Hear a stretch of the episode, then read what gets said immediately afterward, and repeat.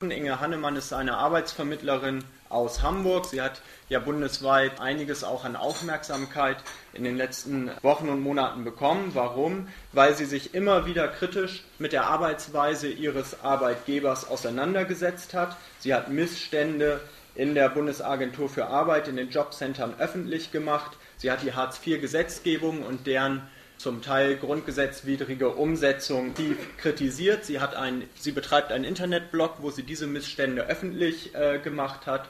Und leider ist es im Moment so, dass sie, weil sie den Mut hat, diese Missstände auch öffentlich zu machen, die Praxis anzuprangern, darum überhaupt wieder auf ihren Arbeitsplatz zurückkehren zu dürfen. Seit April 2013 ist sie freigestellt vom Arbeitgeber. Guten Abend, ich bedanke mich erstmal für die Einladung. Ich war schon mal in Marburg. Das ist aber, ich glaube, ich habe nochmal nachgerechnet mit meiner Namensvetterin Inge hier, ähm, 24 Jahre her. Also ich glaube, damals sah Marburg ein bisschen anders aus und ich, war, ich weiß nicht mal, wie die Kneipe hieß. Ich war immer in irgendeiner Studentenkneipe. Und das habe ich sehr positiv in Erinnerung. Und ich habe positiv in Erinnerung den lieblichen hessischen Wein. Ich mag keine trockenen Weine. Deswegen freue ich mich auch wieder Marburg zu sein. Leider habe ich nicht die Zeit, jetzt morgen durch Marburg zu laufen, weil ich relativ schnell wieder zurück muss.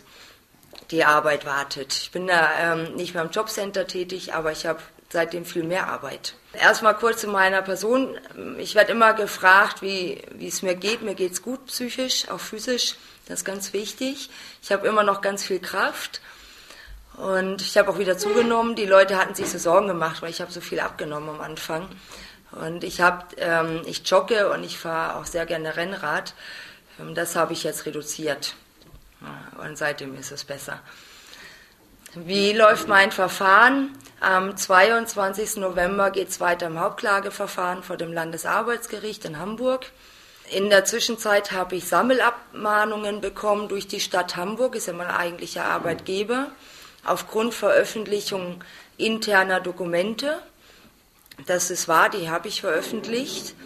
Gegen die Abmahnung sind wir natürlich vorgegangen, weil die formell schon nicht richtig waren. Also es waren drei Abmahnungen, aber jeweils doppelt abgemahnt. Einmal arbeitsrechtlich, einmal strafrechtlich. Das geht gar nicht. Ja, von dem her relativ einfache Gegenstellungnahme. Und ich bekomme auch, das macht jetzt besonderen Spaß, durch die Stadt immer Anhörungen. Sie zitieren mich immer aus den Medienberichten, ne, gerade aus dem Fernsehen, und behaupten, ich lüge. Und das ist ja klar, das müssen sie ja behaupten. Und dann mache ich die, ich brav die Anhörungen raus und bringe die Beweise, dass ich nicht lüge. Ähm, das mache ich sehr umfangreich, also teilweise über Seiten, weil der Arbeitgeber ist ja verpflichtet, die Anhörungen wirklich auseinanderzunehmen und zu überprüfen. Dann haben sie auch noch ein bisschen Arbeit. Meine Anwälte rechnen mit einer fristlosen Kündigung in Form einer Tat- oder Verdachtskündigung wegen zerrüttetem Arbeitsverhältnis. Gut, wenn die kommt, dann werden wir auch noch gegen die Stadt klagen. Das ist ein zweites parallel laufendes Verfahren, eine Kündigungsschutzklage, hat mit dem anderen Verfahren aber nichts zu tun. Wenn die Kündigung kommt, sage ich immer, kann mir eigentlich gar nichts Besseres passieren, weil dann darf ich erst recht alles veröffentlichen. Und ich kann aber dann gegen Herrn Scholz vorgehen, Olaf Scholz, das ist der, auch mein eigentlicher Chef. Der ist SPD, der hat Agenda 2010 eingeführt. Die SPD in Hamburg mag mich gar nicht. Und von dem her ist mir das jetzt nicht so unrecht. Also es wird mich nicht mal ärgern, ich habe da nur ein bisschen mehr Stress, ja, aber dann müssen wir gucken. Gut, die Menschen fragen mich auch immer wegen des Taz Panther Preises. Der ist ja dotiert mit 5000 Euro. Die habe ich noch nicht eingelöst, die 5000 Euro. Die werden eingesetzt, habe ich mit meinem Beraterkreis so besprochen für die Akuthilfe zum Teil. Das bedeutet Menschen, die durch nachweisliche Willkür wirklich in Not geraten sind, die werden dann erstmal finanziell unterstützt. Das mache ich bereits schon seit Monaten, bisher aus meinem Verdienst.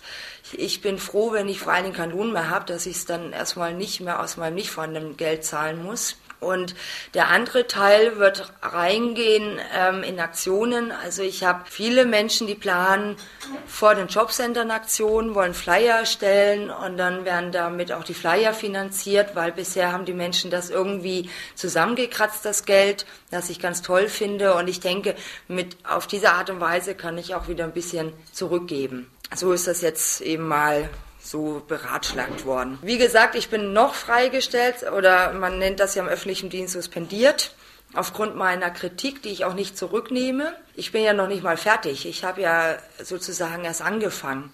Also ich habe mal hochgerechnet, ich habe wenn höchstens erst 30 Prozent veröffentlicht. Also ich bin noch weiterhin, glaube ich, viele, viele Monate beschäftigt. Großes Thema, schon immer, was mir schwer im Magen liegt, ist das Thema prekärer Arbeitsmarkt, Zeitarbeit und Leiharbeit. Weil wir in den Jobcentern, wir haben 60 Prozent jetzt aktuell nur an Zeit- und Leiharbeitsstellenangebote. Und bei uns gilt vermitteln, dass das Zeug hält. Ja, ist egal wie und in welche Art und Weise. Und da ist es natürlich tatsächlich am einfachsten in Richtung prekären Arbeitsmarkt.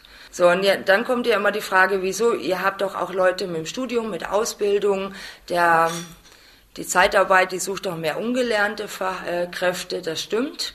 Nur, man muss bedenken, wenn die Menschen, und das wissen nämlich auch die wenigsten Erwerbslosen, wenn die Menschen vier Jahre nicht mal in ihrem Bereich gearbeitet haben, dann sind sie für uns ungelernt. Ja, bei uns erscheinen sie dann automatisch, das kann ich auch gar nicht rausnehmen, immer als Künstler. Ich finde ich gut, ja. Also Überlebenskünstler nenne ich das immer, ja.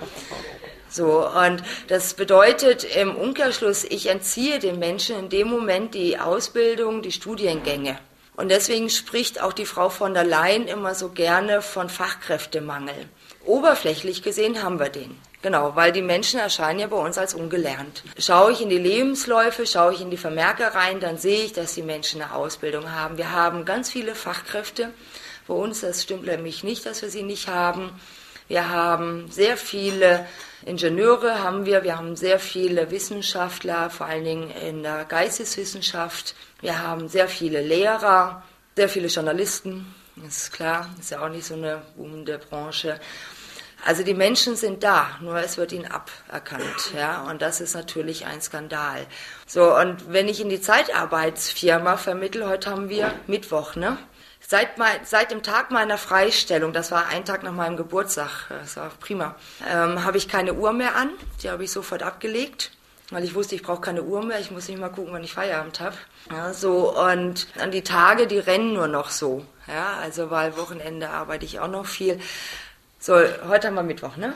So, jetzt stellen Sie sich mal vor, heute kommt einer zu mir und sagt, ähm, ich suche einen Job. Dann sage ich, wunderbar, herzlich willkommen. Ich habe hier einen Job, Zeitarbeit. Da gehst du morgen hin und wenn, wenn er nicht hingeht, kann er ja sanktioniert werden, also Geldkürzung. Geht auch brav hin, arbeitet am Freitag, kommt am Dienstag wieder, erzählt mir, das war nichts, er ist wieder gekündigt worden oder er schafft das körperlich nicht dann sage ich, okay, dann suchen wir einen neuen Job, wieder Zeitarbeit. Ja, dann kriegt er einen Job, der vielleicht besser zu ihm passt. Und dann habe ich innerhalb einer Woche habe ich ihn zweimal vermittelt. Ja, und das ist unsere Vermittlungsquote. Ja, und so berechnet sich auch die Quote. Das heißt, ähm, ich habe wirklich Fälle, die waren sechsmal, nee, fünfmal, sechsmal innerhalb von einem halben Jahr vermittelt. Für den Vermittler hat das den Vorteil, er ist ein guter Vermittler, kriegt eine gute Beurteilung und nur mit einer guten Beurteilung kommt er in diese klassische Personalentwicklung rein, also kann er entfristet werden oder auch die sozusagen die Karriereleiter aufsteigen. Ja, da gibt es ein ganz strenges Kriterium, also man braucht eine A und B-Vermittlung. Fünf äh, Bewertungen gibt es. Wenn man ein C hat, ist der Weg schon verbaut. Ja, also diese Vermittlungsquote ist eindeutig ein Kriterium. Die Zeitarbeit führt zur Armut, deswegen spreche ich auch, Hartz IV ist gewollte Armut. Die Menschen bleiben Aufstocker in der Regel. Wir haben derzeit 1,4 Millionen Aufstocker in Deutschland. Ähm, auf dem Land können die Menschen vielleicht noch davon leben, vielleicht in Großstädten ähm, überhaupt nicht mehr. Und gerade heute kam ja die Meldung raus, dass der DGB jetzt für 8,50 Euro gestimmt hat. Ja, Mindestlohn in der Leiharbeit ab Januar 2014 bis, bis Ende 2015 und ab 2016 dann wohl 9 Euro. Ich sage 8,50 Euro ist auch noch zu wenig. Ja, das Leiharbeiter bekommt im Schnitt 8,19 Euro. Das sind also gerade mal 31 Cent mehr. Und das ist in meinen Augen mal ganz vulgär gesprochen eine Verarschung. Ja, so. Und da diskutiere ich aber mit dem DGB immer drumherum, auch mit der SPD. Ich glaube, die mögen mich langsam da nicht mehr hören, aber da müssen die durch. Für mich ist das ein Kalkül, dass das jetzt vor der Wahl war. So, das ist rein berechnend. Frau von der Leyen feiert sich heute schon, DGB feiert sich, aber da müssen nochmal Diskussionen stattfinden. Ja, also so kommen die mir nicht davon. So, und ähm, ich stehe ja mit dem DGB, mit dem Vorständen auch im Gespräch und ich werde die auch morgen sofort anrufen. Heute hatte ich keine Lust mehr. Gut, ähm, was ich sehr stark kritisiere, ist die Sanktionspraxis. Ein ganz großes Thema. Ähm, es gibt keine Sanktionsquote mehr seit ähm, Ende 2007. Wir hatten sie vorher. Da habe ich die Sanktionsquoten auch schon anonym überall rumgeschickt. Das hatte damals aber gar nicht so großmediale Aufmerksamkeit. Da wurde ja schon im November, Dezember des Vorjahres beschlossen, wie viel Prozent wir im Folgejahr sanktionieren. Müssen Sie sich mal vorstellen. Ja, wir wissen also im Januar schon, wie viel Gelder wir kürzen und müssen dann im Grunde genommen entsprechend arbeiten. Die Menschen so unter Druck setzen oder mit unmöglichen Arbeitsvorschlägen in die Welt hinausschicken oder einer unmöglichen Anzahl von Bewerbungen, die sie gar nicht schaffen können, dann nach Hause schicken, damit wir sie sanktionieren können. Ja, und das ist jetzt seit 2008 nicht mehr. Nichtsdestotrotz haben wir natürlich Einsparungen. Ja, das ist klar. Das wurde 2010 verabschiedet in Berlin. Alle Parteien außer die Linken haben dafür gestimmt, dass es Einsparungen geben wird, auch in der, eben in der Arbeitsmarktpolitik. Obwohl vorher in den Diskussionen die Grünen dagegen gewettert haben, die SPD hat so ein bisschen dagegen gewettert, aber schlussendlich haben sie doch dafür gestimmt. Dieses Jahr betragen die Einsparungen 7,1 Prozent. Das ist die Zahl, was man in Zielvereinbarungen liest. Aber man muss hier berücksichtigen, dass man auch schon immer hochrechnet, wie viel Neubewilligungen es geben wird im Arbeitslosengeld 1 Bereich, also in der Agentur für Arbeit, als auch im Arbeitslosengeld 2 Bereich. Und das ist immer eine hochgerechnete Zahl anhand der Zahl vom Vorjahr. Und man hat immer viele, viele Neubewilligungen. Das heißt, wir die rechnen die Neuanträge hoch und dann noch die Einsparungen. Also können wir ja nur einsparen, indem wir Gelder kürzen oder indem wir zum Beispiel keine Qualifizierungen bezahlen oder indem wir die Leistung komplett verweigern. Anders geht das ja gar nicht. Ja, und auf die Sanktionspraxis wird intern sehr genau geschaut, dass wir das vollziehen. Also, dass wir die Anhörung rausschicken und dann entsprechend auch natürlich die Sanktionen durchziehen. Auch das läuft in die Beurteilung mit rein, ob man das brav gemacht hat. Ich hatte ja letztes Jahr eine Beurteilung, die überdurchschnittlich gut war. Auch da gab es bei mir Stichproben. Und man wirft mir jetzt vor, ich hätte nicht sanktioniert, ich hätte das umgangen.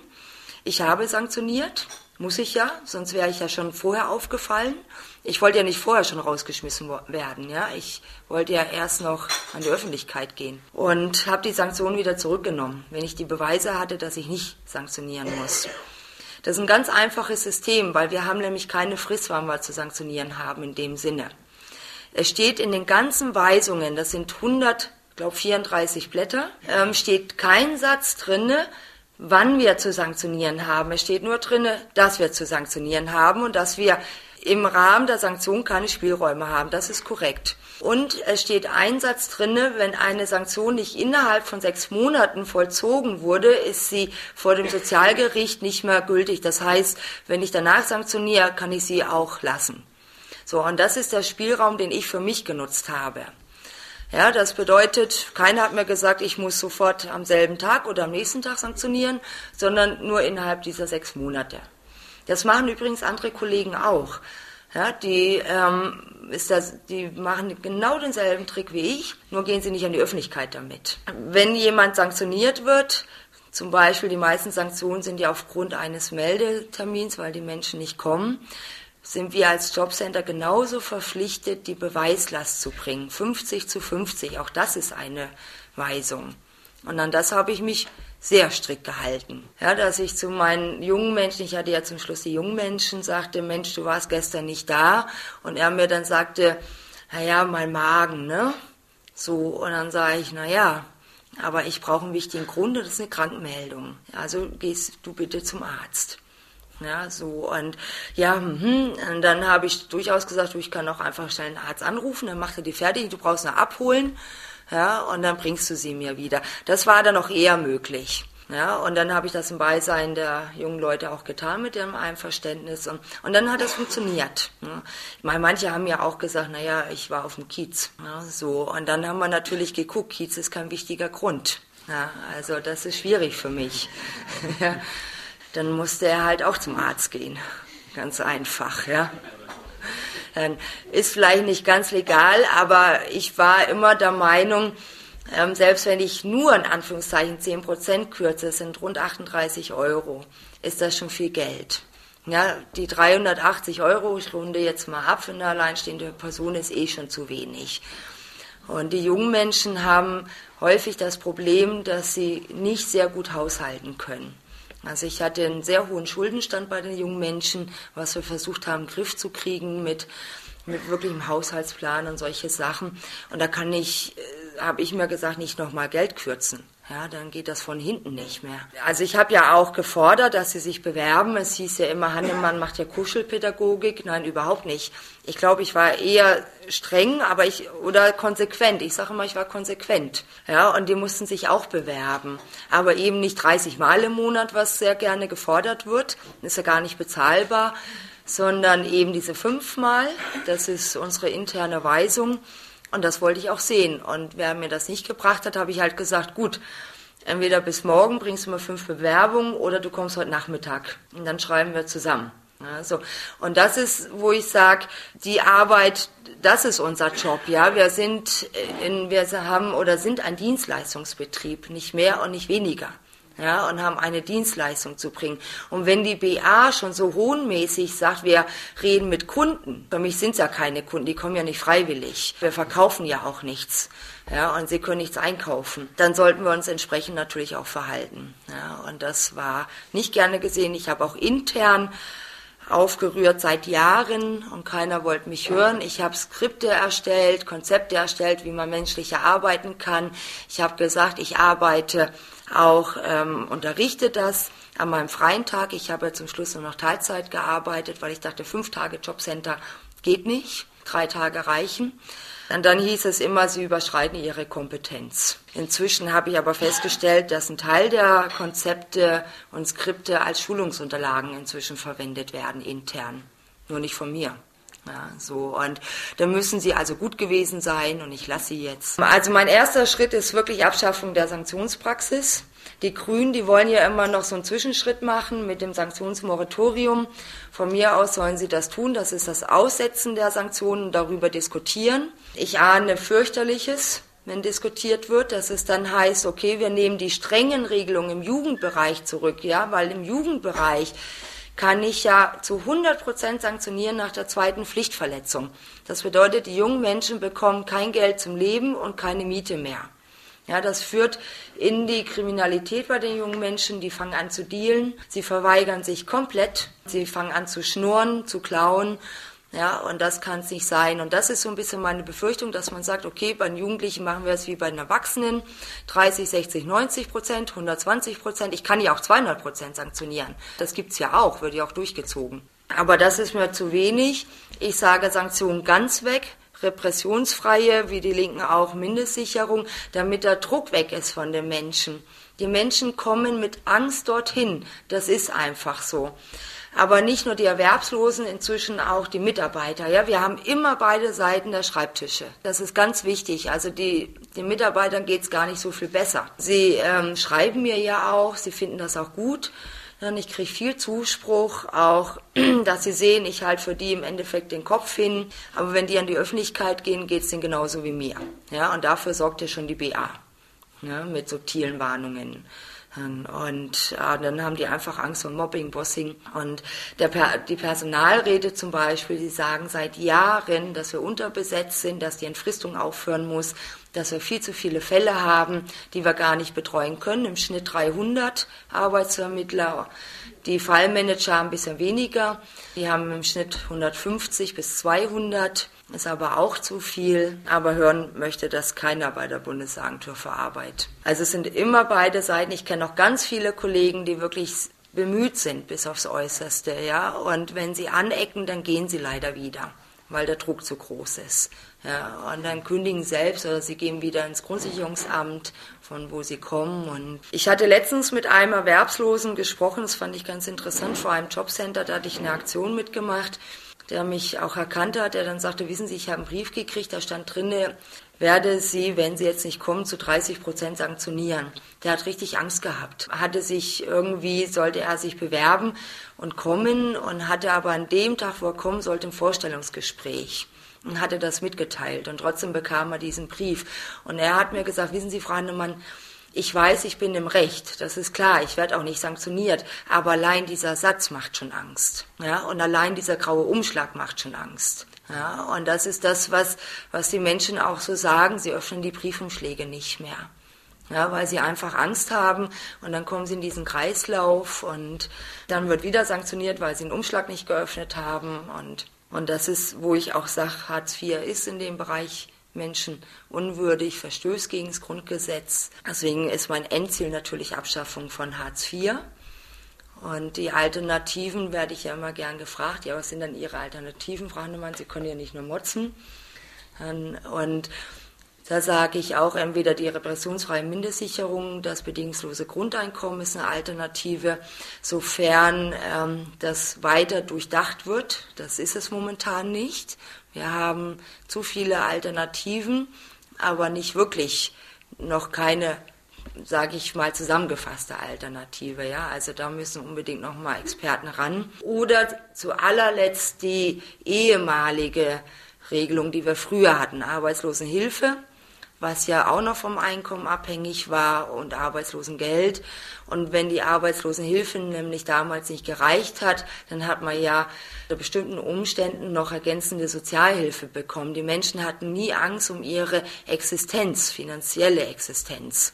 Wenn, wenn man sich vorstellt, wir haben ja Menschen, die waren 20, 30 Jahre erfolgreich im Berufsleben. Dann haben sie einen Bandscheibenvorfall gekriegt, sind aufgrund dessen gekündigt worden. Die, die bringen ja Lebenserfahrung mit, die bringen Berufserfahrung mit, ein enormes Wissen. Ja, und plötzlich dürfen sie nur noch von 382 Euro leben. Ja, und das ist menschenunwürdig. Was verstößt noch gegen das Grundgesetz, weil ich ja immer so aufs Grundgesetz so poche, die Aufhebung des Berufsschutzes. Mit Einführung der Agenda 2010 wurde der Berufsschutz aufgehoben und wir haben im Grundgesetz ja freie Arbeits- und Ausbildungsplatzwahl. Das gibt es im Jobcenter nicht mehr, weil ähm, wir haben einen Satz, nur einen Satz, und da steht drinne, jede Tätigkeit ist zumutbar. Ja, und deswegen kann ich jeden Erwerbslosen irgendwo reinpacken, sofern er das körperlich und psychisch schafft. Aber hat nichts mehr mit dem eigentlichen Beruf zu tun. Ebenfalls, was ich sehr stark kritisiere, ist die starke Beschränkung der Menschen auf ihren Wohnort hin. Ja, sie dürfen ihren Wohnort sozusagen nur verlassen, wenn sie einen Antrag auf Ortsabwesenheit, so nennt sich das hier, also auf Urlaub stellen, müssen aber im Grunde genommen dem Jobcenter am nächsten Tag zur Verfügung stehen. Das bedeutet, wenn mir jetzt einfällt, Mensch, da ist ein tolles Stellenangebot oder eine tolle Maßnahme, ja, dann rufe ich den Erwerbslosen an und sage, morgen bist du dort und dort in der Maßnahme. So, und jetzt sind wir hier in Marburg und stellen Sie sich vor, Sie befinden sich in Kiel. Dann haben Sie Stress das, das schaffen sie ja gar nicht, ohne dass sie mhm. Urlaub einreichen. Ja, so, und das ist etwas, was ich ganz stark kritisiere. Also die Mauer ist inzwischen einfach um die, um die eigene Stadt schon herum. Ja, und das geht überhaupt nicht. Im Arbeitslosengeld 1-Bereich ist das übrigens genauso. Auch dort muss man Ortsabwesenheit beantragen. Was fordere ich noch? Bessere Schulung der Mitarbeiter. Wir sind nicht geschult. Wir werden nur geschult auf die Sanktionspraxis. Das ist sehr ausführlich auf die Eingliederungsvereinbarung, wie gestalte ich die rechtssicher. Die Eingliederungsvereinbarung ist ja immer die, der Vertrag zwischen Jobcenter und dem Erwerbslosen. An sich sollen dort die Rechten und Pflichten gleichmäßig verteilt sein. Häufig ist es so, dass die Pflichten für den Erwerbslosen mehr sind als die Rechte. Man hat ja anhand der hohen Anzahl der Klagen festgestellt, dass die Eingliederungsvereinbarung nicht unbedingt rechtssicher ist und da haben wir immer sogenannte Pflichtschulungen. Ja, und wer nicht daran teilnimmt, kann wirklich mit einer Abmahnung rechnen. Ja, ebenso wie in der Sanktionspraxis. Also das ist Hauptmerk und wir werden, also Quereinsteiger werden natürlich noch geschult auf das interne System. Aber wir, wir werden nicht geschult auf Umgang mit Menschen. Wir werden nicht geschult auf andere Sozialgesetzbücher, die für uns aber ebenso Gültigkeit haben wie das, die allgemeine Sozialhilfe, wie die Arms- und Dienstvorschriften, wie die Teilhabe am Arbeitsleben, also auch Schwerbehindertenrecht. Da werden wir auch nicht drauf geschult. Kinder- und Jugendhilfe werden wir nicht geschult. Grundgesetz gibt's gar nicht im Jobcenter. Ja, ich glaube, das ist ein Fremdwort. Und ich habe das daran gemerkt, ich habe ja immer gerne die ersten 19 Artikel an meine Pinnwand gehängt vom Grundgesetz. Und die, die wichtig sind für die Erwerbslosen, habe ich rot ausgedruckt. Und wenn ich dann im Urlaub war, waren sie abgehängt. Ja, so. Und, aber ich hatte dann schon diverse Kopien. Dann habe ich sie wieder hingehängt. Ja, so. Und man hatte mich auch darauf angesprochen, dass ich die doch bitte nicht aufhängen soll. Und ich war so sprachlos, dass ich wirklich nichts gesagt habe. Ja, also passiert selten, aber ich habe es dann auch zur Seite geschoben. In der Regel, ich, ich stoppe jetzt hier mal, in der Regel ist es so, dass aufgrund der Fragen, das ist so meine Erfahrung jetzt aus den ganzen Vorträgen auch, dass ich da noch ganz viel ausplaudern kann. Äh, medial wird einiges weiterhin aufbereitet, es ist einiges abgedreht schon mit Fernsehen.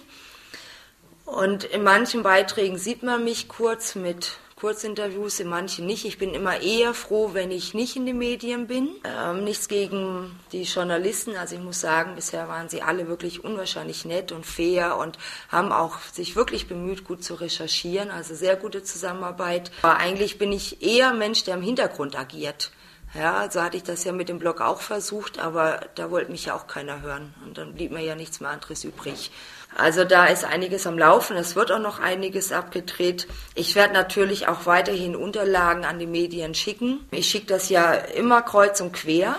Ja, die einzige, die ich bisher ausgenommen habe, war Bildzeitung. Die mag ich nicht, ganz einfach. Und ich mache das deswegen kreuz und quer, damit auch die Bundesagentur für Arbeit nicht unbedingt jetzt die, ich glaube, die sind verwirrt schon. Und sie standen ja schon lange nicht mehr so häufig auch negativ in der Presse, ja. Und nach der Wahl ist auch vor der Wahl und der Vorstand der Bundesagentur für Arbeit hat intern schon an die Mitarbeiter eine Rede gehalten. Das war vorletzte Woche, an dem er sagte, das wird sozusagen die Kritik wird dann nach der Wahl aufhören, weil aufgrund der, er hat keine Partei genannt, aber es, er meint natürlich die Linken und meine Person, aufgrund der politischen Unterstützung bestimmter Parteien werden auch bestimmte Personen sozusagen mutig. Aber nach der Wahl muss man natürlich besonders darauf achten, was machen die Politiker.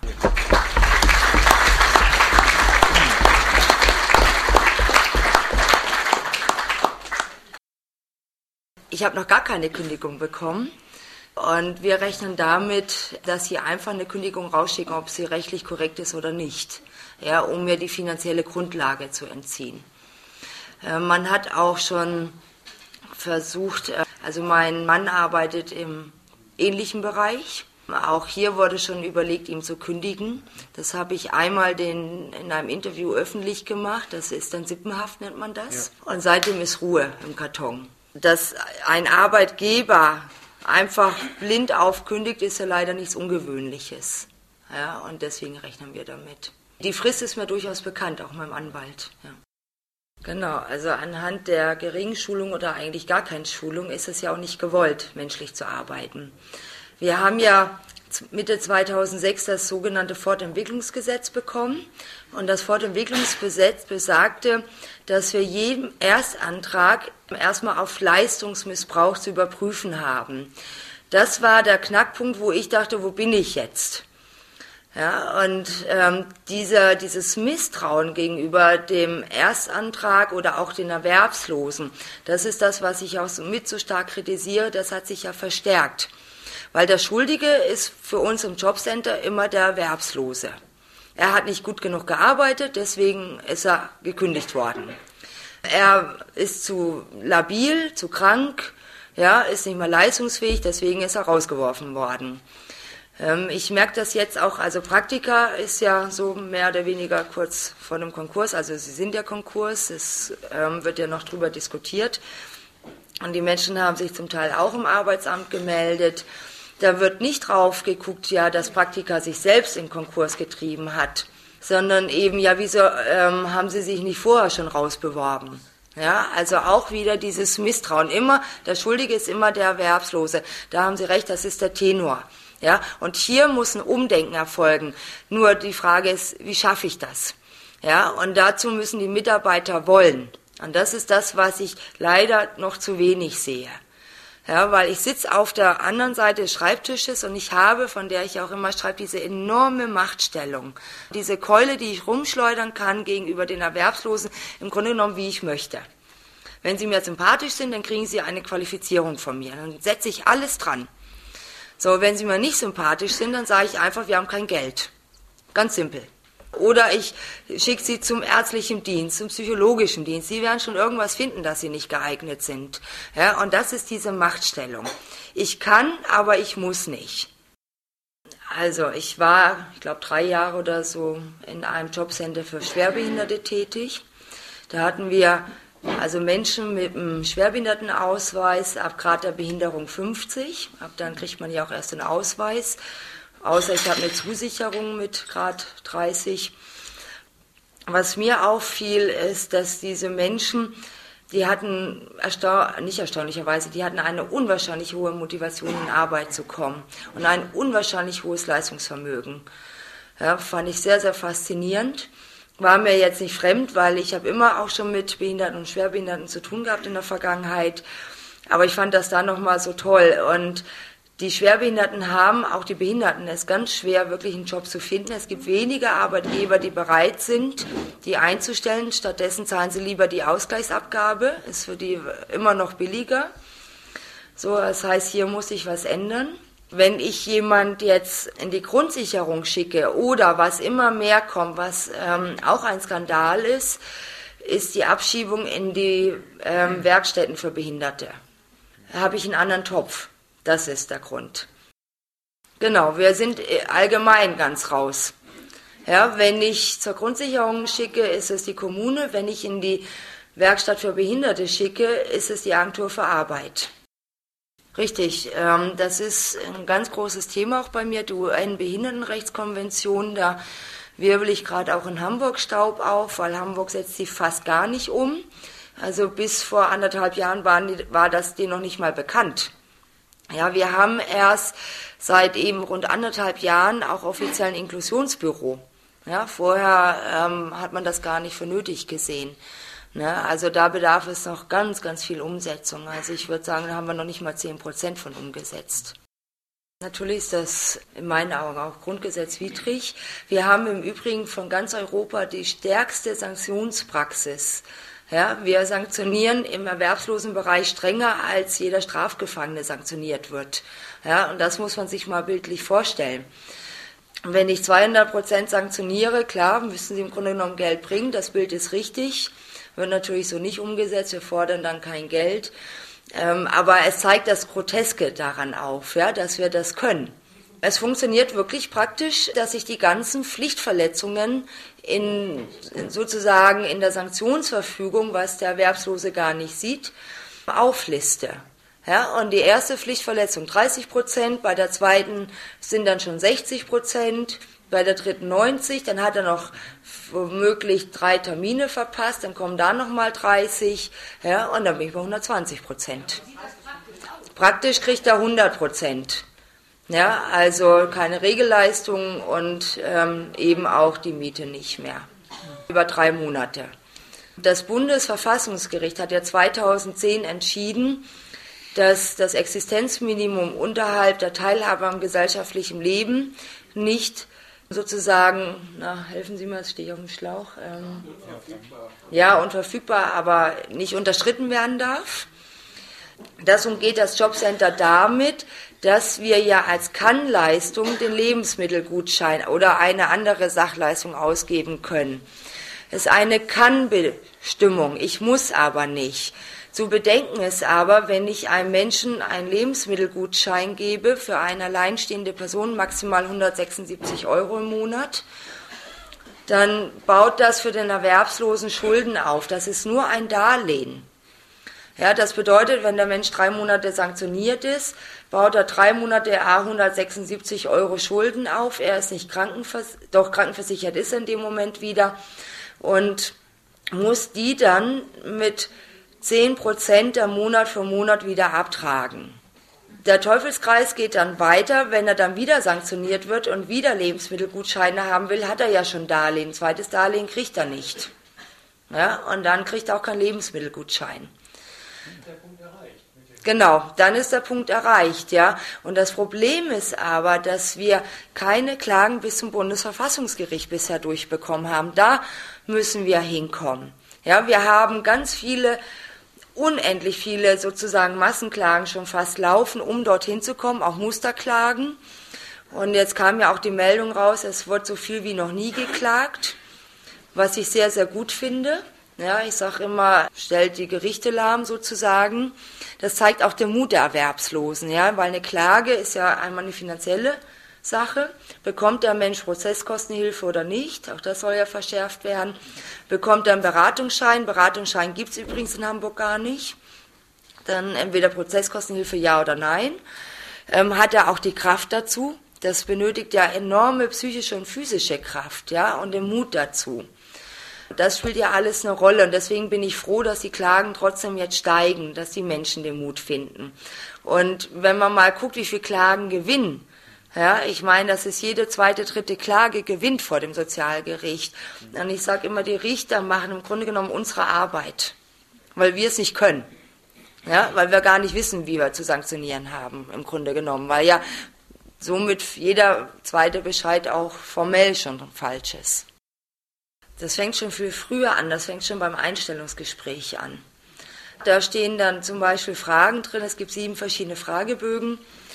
Und da steht jetzt eine Frage, ähm, stellen Sie sich vor, Sie laden eine, steht wirklich so drin, eine türkische Kundin ein und sie kommt mit ihrer Familie, fünf Personen. Was machen Sie? Lassen Sie sie ins Büro oder schicken Sie sie raus? Ja, und das finde ich schon eine unwahrscheinlich diskriminierende Frage. Was will man hören? Dass man sie rausschickt. Dann ist eine zweite Frage, stellen Sie sich vor, das sind immer so Rollenspiele, die da durchgespielt werden. Einer sagt Ihnen, er möchte nicht arbeiten. Was tun Sie? Wie reagieren Sie? Da muss man, darf man nur antworten, na ja, ich muss ja dann sanktionieren nach dem Sozialgesetzbuch 2. Ja, so. Richtig, das ist die Auswahl der Mitarbeiter. Manche spielen das Spiel mit, die erkennen das Spiel, was sie dann auch antworten müssen, gehen dann ins Jobcenter, versuchen dann menschlich zu sein das Erschreckende ist, wenn die Menschen dann reinkommen neu als Quereinsteiger, die kommen mit einer hohen Empathie, mit einer hohen Illusion, sie wollen helfen, sie wollen was verändern und nach sechs bis neun Monaten fangen sie an zu sagen, ich kann ja gar nichts ändern. Ja, ich mache nur noch einfach meinen Job. Ich habe mich ja mit vielen Mitarbeitern auch privat unterhalten, auch getroffen. Ganz tolle Menschen, ganz aktive Menschen, in der Politik aktiv, ja, in der Stadt aktiv aber sie gehen ins Jobcenter und laden das Menschsein vor der Tür ab, machen wirklich Dienst nach Vorschrift. Und das ist das, was ich so kritisiere. Ja, wo ich sage, wieso kann man so zweideutig sein? Ja, und wenn man sich dann mit ihnen unterhält, dann heißt es wirklich, ja, was soll ich denn machen?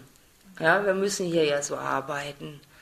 Ja, und ich hätte ja immer mal gern, dass alle Jobcenter-Mitarbeiter ad hoc ihre Arbeit niederlegen ja, so und auf die Missstände aufmerksam machen, auf eben für die Erwerbslosen und für die Mitarbeiter, weil ich glaube, 100.000 respektive 60.000 Jobcenter-Mitarbeiter gibt es derzeit.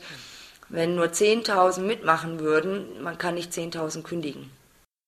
Das ist ganz wichtig. Also ich rate nur in Begleitung ins Jobcenter zu gehen, auch wenn der Arbeitsvermittler nett ist, weil man hat auch in Studien festgestellt, auch eine ganz neue Studie kam jetzt in Hamburg raus im Mai, ähm, dass die Mitarbeiter wirklich sachlicher sind, sie sind freundlicher und sie sind großzügiger. Ich laufe ja auch als Beistand mit bei sehr krassen Fällen, die seit Jahren kämpfen Und wenn ich dabei bin, dann wird das plötzlich bewilligt. Ja, innerhalb kürzester Zeit. Es war da nie vorher ein Problem mit irgendwas. Gut, jetzt sind die Kollegen natürlich auch nervös. Das merkt man auch, ja. Trotzdem muss ich sagen, sind die Gespräche dann, Teamleiter ist dann auch immer noch gleichzeitig dabei, sind die Gespräche sehr gut, sehr fachlich und sehr sachlich. Dann aber, wo ich mich dann trotzdem wundere, wieso geht es auf einmal? Ja, also unbedingt mit Beistand gehen. Der Beistand muss nicht rechtlich visiert sein. Das ist gar nicht nötig. Es reicht einfach schon, dass eine Person daneben sitzt. Die jungen Menschen, die melden sich dann irgendwo an, das fordern wir ja vom Jobcenter, dass sie sich irgendwo postalisch anmelden, damit haben sie wenigstens das Wahlrecht wieder. Die Jugendlichen werden viel, viel strenger sanktioniert. Das ist die höchste Quote im Sanktionsbereich. Da liegen wir bei rund 25 Prozent. Also wahnsinnig hoch. Ja. Sonst liegen wir ja zwischen 3 und 7 Prozent. Bei den 50 plus liegen wir bei 1,4 Prozent aktuell. So, und es wird zugeschaut, ja. Es wird einfach zugeschaut. Und man begründet das dann damit, dass die Jugendlichen ja zu ihren Eltern zurück können ohne zu überprüfen, warum sind sie denn gar nicht mehr bei ihren Eltern. Ja, und das ist der, der Skandal mit daran. Ja, und auf der anderen Seite sage ich auch, ähm, warum muss ein junger Mensch, der 20, 21 ist bis 25, zwanghaft bei den Eltern bleiben?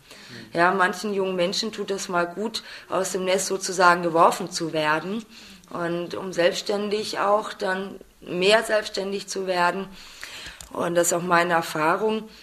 Und trotzdem werden sie gezwungen, bei den Eltern zu bleiben. Das Erschreckende daran ist auch, sie dürfen ja nur ausziehen, wenn bewiesen wird, dass es ihnen zu Hause nicht gut geht. Und nicht gut geht heißt, sie erfahren Gewalt, Missbrauch. Und das sind natürlich krasse Fälle, viel zu gefährlich. Ja, und inzwischen ähm, neigen die Psychologen dazu, die Psychotherapeuten dazu, da landen ja die jungen Menschen auch häufig dann, auch die Straßensozialarbeit, wirklich Schreiben aufzusetzen, dass die Gewalt zu Hause ist, damit die irgendwie eine Chance haben, mal rauszukommen, ob so ist oder nicht. Ja, das heißt, im Endeffekt werden auch andere Berufsstände dazu angetrieben, sozusagen zu betrügen. Die jungen Menschen dürfen auch nur aussehen, wenn jetzt zum Beispiel einer sagt, ja, ich habe jetzt einen Studienplatz oder eine Ausbildung außerhalb einer Stadt gefunden. Dann wird das ja auch finanziert, ja. Aber ist sehr, sehr schwierig. Und eben meine Erfahrung ist, also ich habe einige junge Menschen rausgenommen aus ihrem Elternhaus, weil ich wirklich das Gefühl hatte, die müssen alleine leben, damit sie ihre Ruhe haben, sich auf sich konzentrieren können. Und dann lief es auch wieder. Ja, nachdem sie sich eingewöhnt haben an dem Alleinsein auch in eigene Wohnung, hat es plötzlich funktioniert, ja.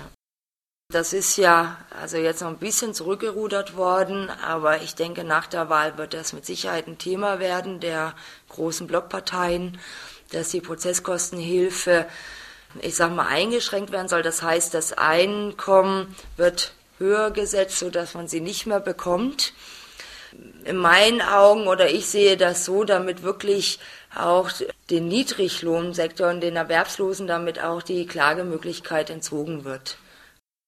Die interne Weisung lautet, ähm, wir haben uns nur strikt an das Sozialgesetzbuch 2 zu halten. Und da gibt es keine privaten oder sozialen Spielräume. Ja, und auch in einem längeren Schreiben wurde auch unser tatsächlich, so wurde das in der Überschrift betitelt, das soziale Gewissen. Da schreibt die Bundesagentur für Arbeit eben, es gibt ja Mitarbeiter, die Probleme haben mit ihrem Gewissen, wenn sie sanktionieren. Ja, und dann geht aber sofort wieder weiter, dass es eben nur das Sozialgesetzbuch 2 intern gilt. Und damit fällt alles andere automatisch raus. Also die Remonstrationspflicht ist, glaube ich, nur denjenigen bekannt, die aus der Verwaltung stammen. Die kennen das aus der Lehre. Ich habe die Remonstrationspflicht eingehalten, habe nie eine Antwort bekommen. Ja, stattdessen wurde gesagt, wenn es dir nicht gefällt, dann geh doch. So, und das war für mich halt nicht befriedigend, ja. Ansonsten werden wir selbst nicht über die Remonstrationspflicht aufgeklärt. Die Remonstrationspflicht ist der sozusagen Beschwerdeweg oder auf Missstände aufmerksam machen der Hierarchie entsprechend. Also man fängt bei den Kollegen an, Teamleitung, Standortleitung, Zentrale geht dann weiter, immer höher. Das muss man mehr oder weniger einhalten. Man kann es schriftlich machen, man kann es aber auch mündlich machen. Genau, es kann nicht sein und findet tagtäglich statt.